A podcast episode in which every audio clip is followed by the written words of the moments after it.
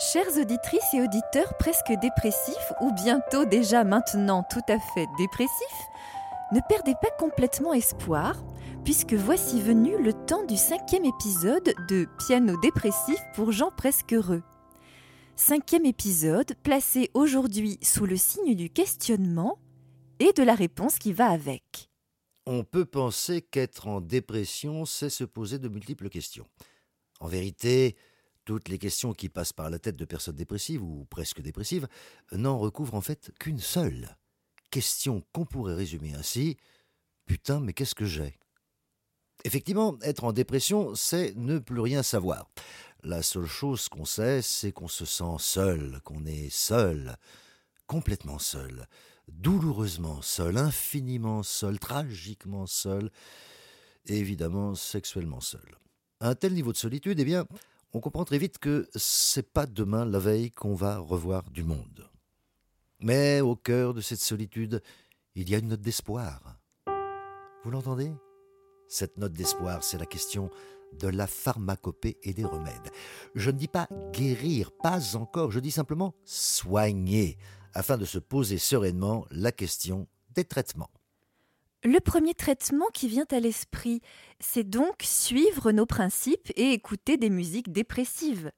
Mais passer du temps en compagnie de compositeurs dépressifs est-il nécessairement la clé du bien-être? Pour rentrer dans la complexité d'une réponse claire, on pourrait dire Eh bien, ça dépend. En musique, s'il n'y a pas de notes et d'accords à éviter, comme on l'a vu précédemment, il y a quand même des compositeurs pseudo-dépressifs à éviter, ce qu'on appelle dans notre jargon les FCDEP, c'est-à-dire les faux créateurs dépressifs en puissance. Par exemple, Martine Modane, lorsqu'elle chante Je ne suis rien du tout du tout. Je ne suis rien du tout du tout, je ne suis rien du tout, je ne suis rien du tout, rien du tout. Ou encore, autre exemple, Marc Valorbe dans sa chanson Mon reflet dans le fond, dans le fond de la cuvette. Mon reflet dans le fond, dans le fond de la cuvette. Bon, nous sommes d'accord, c'est évidemment consternant.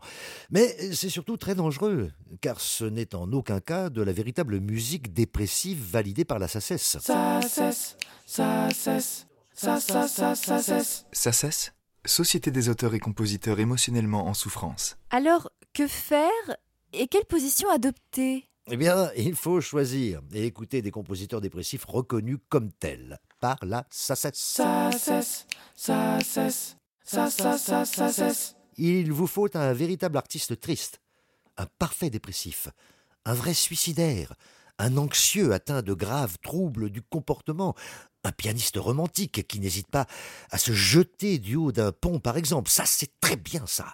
Bref, il vous faut un grand malade. Fort heureusement, cet homme existe, bel et bien. Il est pianiste et compositeur et il a même un nom.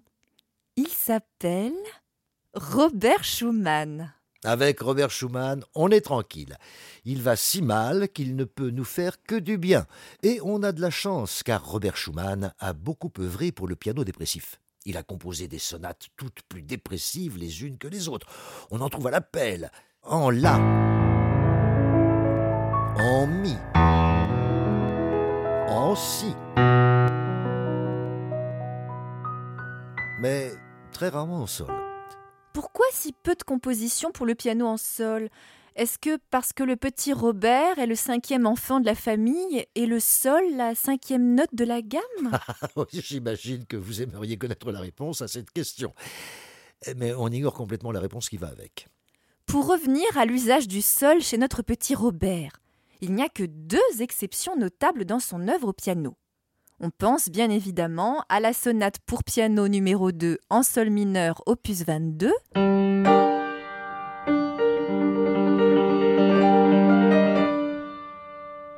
Oui, bon, c'est vrai, il y a celle-ci, mais il y en avait d'autres. Sa dernière sonate en sol mineur. Sonate que nous n'écouterons malheureusement pas aujourd'hui, puisque Robert a eu la brillante idée de brûler ses dernières partitions juste avant de mourir. Mais restons en famille et consolons-nous presque joyeusement avec sa femme, Clara. Voici donc, joué par Léa Gritens, le prélude opus 16 numéro 1 de Clara Schumann, qui, je vous le donne en mille, est en sol mineur. Comme quoi, il n'y a pas de hasard, car ne pas perdre pied, c'est toujours toucher le sol.